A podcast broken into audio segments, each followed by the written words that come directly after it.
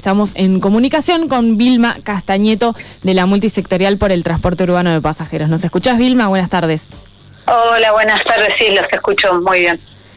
Eh, buenísimo. Y nada, nos interesa tener tu, tu palabra también eh, para, para pensar de vuelta en esta situación de, del paro, de la situación en la que estamos los usuarios y también justamente, ¿no? A partir de la repetición mes tras mes de este mismo tema, eh, bueno, eh, ¿en qué lugar quedamos los usuarios eh, de un tema que ya se repite? Sí, sí, o sea, de los usuarios evidentemente no se ocupa nadie. Esto es algo que se puede prever tarde o temprano, cada mes ha llegado el depósito de los subsidios con los que se pagan los sueldos. Ahora, el gremio ya lo planteó y es la, la, la, la clara defensa y, y, el derecho de los trabajadores de saber cuándo van a cobrar, que tiene que ser hasta el quinto día hábil. Ellos no están cobrando y dijeron, si hasta el quinto día hábil no cobramos, vamos a empezar con medidas de fuerza. Esto pasó el mes pasado, el anterior, entonces es algo que se puede prever, porque el dinero va a llegar este mañana, pasado, seguramente si no llega ya, eh, el paro va a seguir hasta el lunes, porque va a agarrar el fin de semana. Entonces, eh, nos tienen agarrados a los usuarios y a los choferes, a los trabajadores de la empresa, como rehenes de una situación que es un mero acto administrativo. Acá no se puede hablar, como siempre se habló en los problemas de transporte, que es un tema eh, económico, porque da lo mismo que el dinero esté hoy o que esté dentro de dos días. Claro. Lo que cambia es, como siempre, eh, la situación de los usuarios, que unos días nos quedamos a pie y como por una situación administrativa eh, se le generan problemas a un montón de gente. Tal cual, tal cual. Es, eh, y es, es, es una falta de, de, de, humanidad, de sensibilidad, es una desidia con respecto, con todas las actividades que están liberadas. La gente recién eh, pudiendo emprender quizás un generar un poco de recursos y que se encuentre que no se puede trasladar o que tiene que poner la ganancia de la semana en un remis o un taxi para poder llegar a su lugar de trabajo o a donde tenga que ir o atender su salud, realmente es, eh, es gravísimo y no es un paro sorpresivo.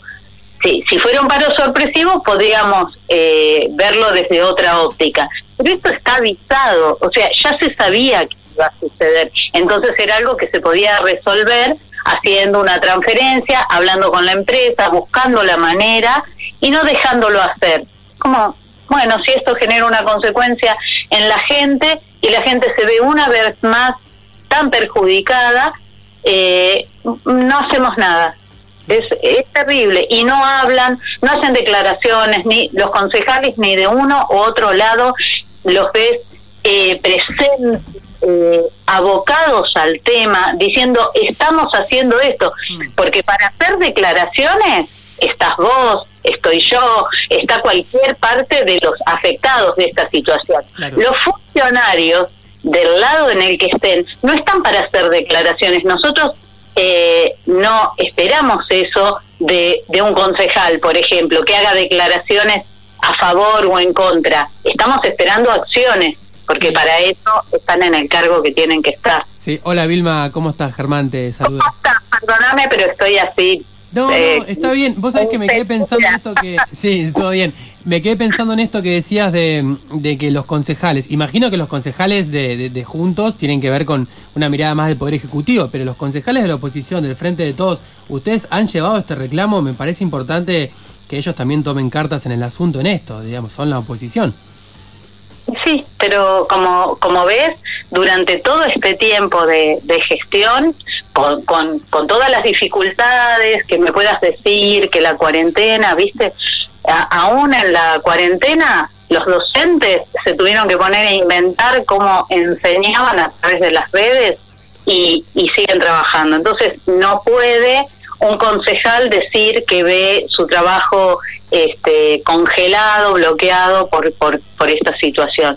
Entonces, estamos pidiendo desde eh, desde que comenzó la nueva gestión, eh, participación dentro de, de, los sectores que discuten eh, la, situación de transporte y es todo como un acting, como un hacer como que nos reunimos sin informarle a la gente qué decisiones se toman, con qué documentación se habla y se avala sobre los cambios, como se hicieron los cambios de recorrido, como aparecieron estos troncales, eh, suplantando líneas que ya había y que eran muy eficientes y muy necesarias para la población, que hoy obligan a alguien que vive en el sur a pagar dos colectivos para llegar hasta el oeste, por ejemplo. Y cuando ellos toman esas decisiones, eh, no nunca te dicen en base a qué, con qué documentación, con qué estudio de lo que está sucediendo se toman. Se toman a puertas cerradas sin eh, de alguna manera abrir el lugar de debate a la población, que es de última quien sabe perfectamente cómo es el tema de transporte. Sí, tal cual, Vilma. Y, y para cerrar, te queríamos llevar justamente a esta cuestión de eh, cómo viene funcionando, qué vienen haciendo desde la multisectorial, eh, cómo se los puede también eh, contactar y cómo viene bueno el diálogo justamente con, las autoridades, si es que lo hay, un poco de lo que contabas recién. Era, está bastante difícil la situación. Nosotros tenemos varias mm, puntas, digamos, dentro de la multisectorial. Una es que seguimos esperando que la Fiscalía del doctor Lista eh, tome una decisión respecto a la denuncia penal que nosotros hicimos en el mes de febrero. La denuncia penal que en principio la misma Fiscalía y quienes trabajan en las Fiscalías nos dijeron que era impecable, que estaba muy bien presentada, que las pruebas estaban todas correctamente presentadas. Después el Tribunal de Contralor eh, eh, también se comunica con nosotros y nos dicen a partir de de esa denuncia, donde vemos por primera vez alguna parte de la población los balances, dicen, opa, acá hay un montón de irregularidades.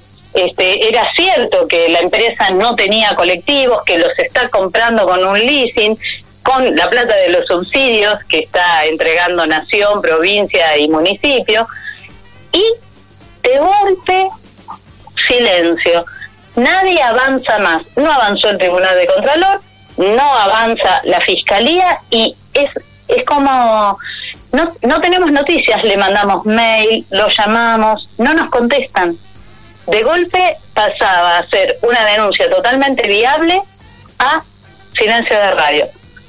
Después estamos trabajando como dentro de la multisectorial, eh, junto con, con un equipo eh, de la universidad para generar un, una, un ciclo de, charlas y debates sobre sobre el transporte en lo profundo, no no en lo específico y, inmediato, sino haciendo un, tratando de hacer un análisis más profundo. Lo mismo queremos armar un ciclo de debate en la radio, eh, pero lo que pasa es que pasan estas situaciones como lo de hoy, que va a abarcar seguramente todo el fin de semana, este, poniendo a la gente en una situación todavía más de angustia, de maltrato en la situación en la que se está viviendo y, a veces no te alcanzan las manos. Claro. Vilma, bueno, eh, queríamos charlar con vos, reflexionar un poco, no queríamos dejar pasar también la oportunidad de seguir tratando humildemente de instalar el tema, por lo menos acá los vecinos de los kilómetros, por eso queríamos charlar con vos.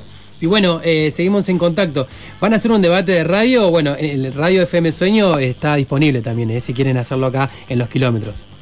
Mm, me encantaría, bueno, ya, ya llevaremos el tema ahí. Bueno, ya que, ya que me das la oportunidad, recordarles a los vecinos de, del lejano oeste, que sería del kilómetro 10 hacia el oeste, más los vecinos de Los Coihues y los vecinos de Villa Lago Gutiérrez, si alguno está en contacto o si tiene algún amigo que está eh, que, que, lo tiene en su en su red de WhatsApp o lo que fuera completen la encuesta eh, la encuesta que armamos entre vecinos de, de estas de estos tres lugares eh, que son datos que necesitamos para, una vez más, eh, llevar información bien concreta al municipio para que se revean eh, las frecuencias, los recorridos, bueno, para que se mejore este eh, tan empobrecido sistema de transporte que tenemos. Dale. Dale, bueno, hace una cosa, mandámelo por WhatsApp y le damos manija también en la semana a esta encuesta, ¿te parece? Me encantaría, ahí te lo mando. Dale, Vilma, bueno, que tenga buen fin Dale, que ande todo bien, hasta luego. Muchas gracias, hasta luego.